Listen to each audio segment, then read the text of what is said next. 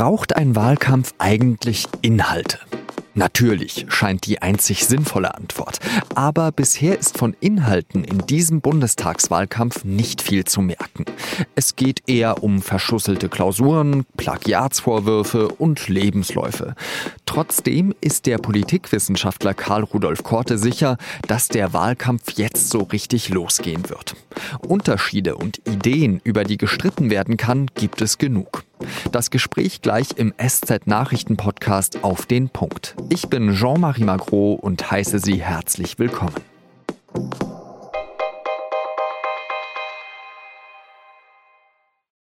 Wenn man denen, die ins Kanzleramt einziehen wollen, zuhört, dann müsste es bei dieser Wahl eigentlich wirklich um alles gehen. Vor allem um Ideen.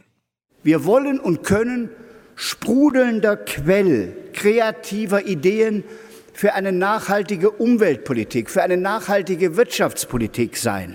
Wir wollen mutig das nächste Jahrzehnt gestalten, grundlegende Veränderungen angehen. Das ist ein gutes Programm, das die SPD hier beschlossen hat. Es ist ein zukunftsweisendes Programm, es ist auch ein zuversichtliches Programm.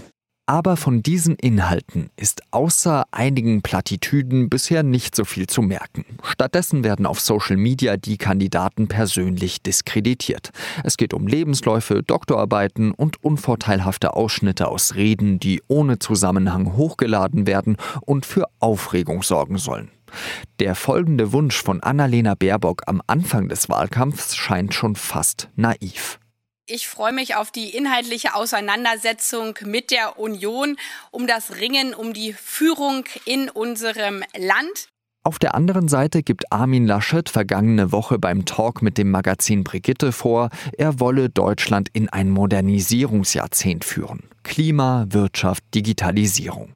Also darüber würde ich lieber diskutieren, als über die Frage, ob da äh, in einem Buch irgendwas kopiert worden ist oder nicht. Aber genau dieser inhaltsleere Wahlkampf kommt der Union sehr gelegen. Lag sie in den Umfragen im Mai noch hinter den Grünen, liegt sie jetzt deutlich mit 8 bis 11 Prozentpunkten vorne. Woher kommt es, dass es so wenig um Inhalte zu gehen scheint? Der Kanzlerkandidat der SPD, Olaf Scholz, äußert schon im Oktober in der ARD-Sendung Bericht aus Berlin eine Theorie. Ich sag mal, den Politbetrieb hier in Berlin interessiert gar nicht das Inhaltliche die wollen nie wissen, worum das geht und was man eigentlich als Entwicklung für Deutschland vorhat. Die wollen nur wissen, wer mit wem wann gut zusammenspricht. Das ist Klatsch. Könnte Scholz damit recht haben? Das ist eine der Fragen, die ich mit dem Politikwissenschaftler Karl Rudolf Korte besprochen habe. Er ist Professor an der Universität Duisburg-Essen. Herr Korte, Wer ist denn da aus Ihrer Sicht verantwortlich dafür, dass bisher eben nicht der Klimawandel oder die Steuerpolitik im Vordergrund stand, sondern eher der Lebenslauf der grünen Kandidatin äh, oder der Kampf um äh, die Kanzlerschaft äh, bei der CDU-CSU? Naja, dass die Auseinandersetzung, wer äh, Kandidat wird, ins Zentrum stehen, das finde ich nicht nur legitim, das ist richtig, das ist auch für uns als Wählerinnen und Wähler wichtig zu wissen, wer wie in diese Position kommt. Aber was danach einsetzt, ist über die Neugierde zu den Spitzenkandidaten, das, was Journalisten versuchen dann auch herauszubekommen, was neu, was anders ist an den Personen. Und wenn dann Fehler aufgedeckt werden, ist das normal, dass man darüber berichtet. Aber es in dieser Ausführlichkeit zu machen, angesichts großen Transformationsaufgaben, die vor uns liegen, ist schon enttäuschend. Das ist der Mechanismus der Aufregungsdemokratie, der auch äh, ja, an den Journalisten natürlich sehr intensiv beteiligt sind. Ich frage Sie mal ganz provokativ, wollen Bürgerinnen und Bürger überhaupt Inhalte? Ja, sehr. Sie sind wirklich messbar politisch interessierter und am Ende auch politisch informierter, um wählen zu können, ohne zu behaupten, die Wahlabstimmung ist etwas Rationales. Wir sind oft gemeinsam auch kognitive Versager, weil wir aus den verschiedenen Widersprüchen unseren eigenen Reim machen, auch für die Wahlkabine am Ende. Aber Wähler sind an Themen interessiert in Deutschland, nicht im angelsächsischen Bereich, aber Problemlösungskompetenz. Welche Partei mit welchem Thema hilft bei meinem Problem mir am meisten? Das ist der Optimismus, der mit jeder Wahl verbunden wird, auch die Zukunftsperspektive, die darin liegt. Es ist ja kein Abrechnen, kein Erntedankfest, sondern Zukunft wird gewählt. Und deswegen sind deutsche Wählerinnen und Wähler sehr interessiert an Inhalten. Natürlich sind Personen die Programmträger, aber im Kern geht es immer um eine über Parteiidentifikation gesteuerte Problemlösungskompetenz.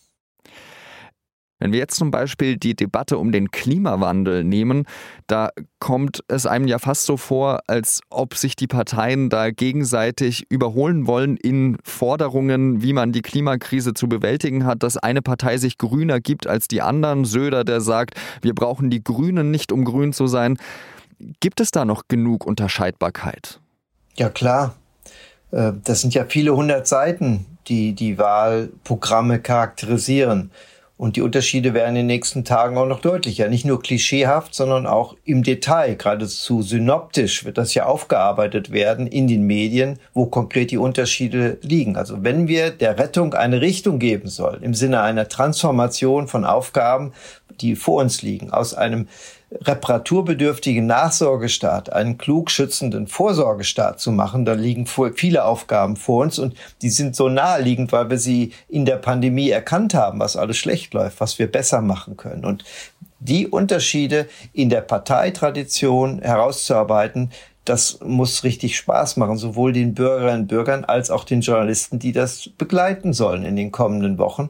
Ich bin da sehr optimistisch, dass das gelingt abseits von pauschalen Zuordnungen, der eine will was für die Wohlhabenden tun, der andere nicht, äh, doch im Detail aufzeigen zu können, mit welchen Mechanismen äh, in den Wahlprogrammen gearbeitet wird, um danach der Rettung konkret eine Richtung zu geben.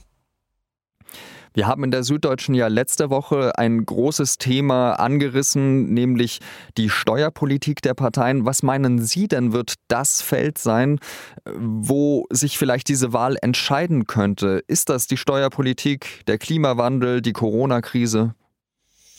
Es ist der Vorsorgestaat. Also wer vermittelt am besten die Anmutung für kommende Krisen uns am besten zu schützen. Das ist, glaube ich, das Entscheidende. Wer schützt mich für politischer, vor politischer Einsamkeit? Wir haben ja eine Zeit, eine Macht der Erschöpfung im Moment. Wir haben Veränderungsmüdigkeit, die durch Corona einfach bedingt ist. Deswegen geht es nicht so sehr darum, ähm, nun konkret den Wandel oder den Wechsel äh, ins Zentrum zu rücken, sondern eher den schützenden, lenkenden Vorsorgestaat. Und wer hat hier die besten Antworten? Das ist nicht an einem Themenfeld zu erkennen, sondern eher so an eine Grundausrüstung von äh, Akteuren, die das vermitteln sollten. Und danach, glaube ich, wird nachgespürt, nicht nach einem großen Thema. Kann sich denn Armin Laschet jetzt eigentlich auf seinen Vorsprung ausruhen? Er sagt zwar, er möchte über Themen äh, reden, aber in Wahrheit kommt es ihm ja eigentlich ganz recht, äh, dass äh, eher über, die, über den Lebenslauf und über andere Dinge von Frau Baerbock gesprochen wird. In den Umfragen liegt er weit vorne. Ja, so diskursiven Pomp äh, lebt die Union ja nie vor.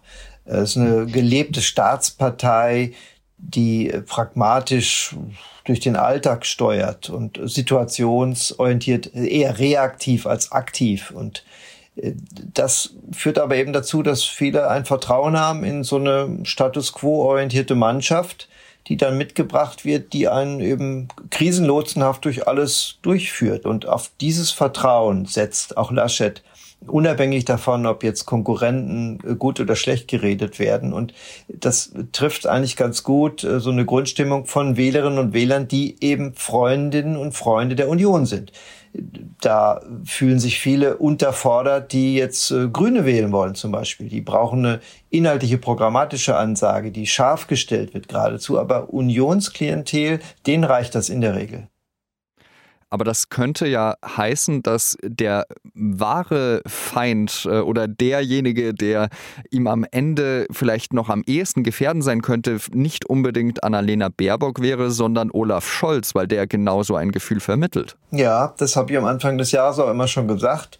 Durch, äh, dadurch, dass es keine Titelverteidiger gibt, haben die drei Kandidaten gleiche Startchancen und damit auch die Möglichkeit natürlich für Scholz, der sehr enkelfähig, enkeltauglich daherkommt, im Politikstil, in seinem Habitus, in seinem Verständnis. Darauf setzt er, dass er äh, diese weiter so Grundstimmung verlässlich zu führen, mit seiner Person und damit für die Partei übersetzen kann. Das ist sicherlich der Vorteil, auf den Scholz nach wie vor setzt. Dann bedanke ich mich ganz herzlich für Ihre Einschätzung, Herr Professor Korte. Dankeschön.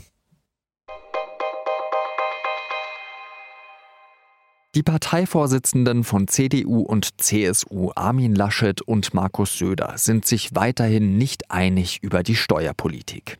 Gerade treffen sich die CSU-Bundestagsabgeordneten zu einer Klausur im Kloster Seon in Bayern. Dort hat Söder an seiner Forderung festgehalten, Bürgerinnen und Bürger sowie Unternehmen nach der Bundestagswahl steuerlich zu entlasten.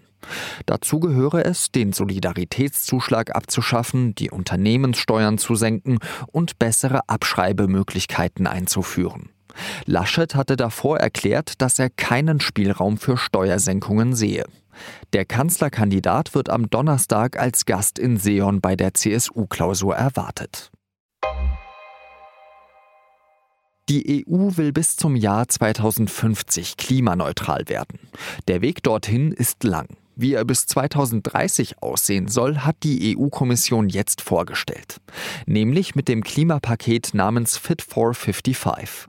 Es enthält Gesetzesvorschläge, um den CO2-Ausstoß bis 2030 um 55 Prozent zu senken. Die EU-Kommission will etwa schrittweise eine Kerosinsteuer für innereuropäische Flüge einführen. Die Schifffahrt soll erstmals zum Emissionshandel verpflichtet werden und wenn energieintensive Güter wie Stahl, Zement und Aluminium nach Europa eingeführt werden, sollen sie mit einer zusätzlichen Abgabe teurer gemacht werden. Dazu kommt, dass ab 2035 keine neuen Autos mit Verbrennungsmotoren mehr hergestellt werden sollen.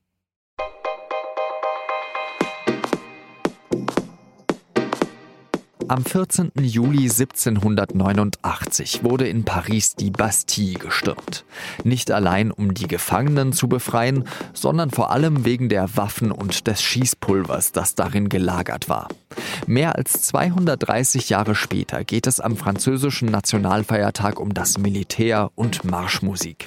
Die französische Militärparade fand vor einigen Jahren sogar Donald Trump so beeindruckend, dass er selbst eine haben wollte und auch bekommen hat. Hier bei Auf den Punkt fliegen weder Rafale noch Mirage, einen Salutschuss gibt es auch nicht, nur den ganz normalen Redaktionsschluss um 16 Uhr und den Ausruf Liberté, Egalité, Karl Rudolf Korte. Salut!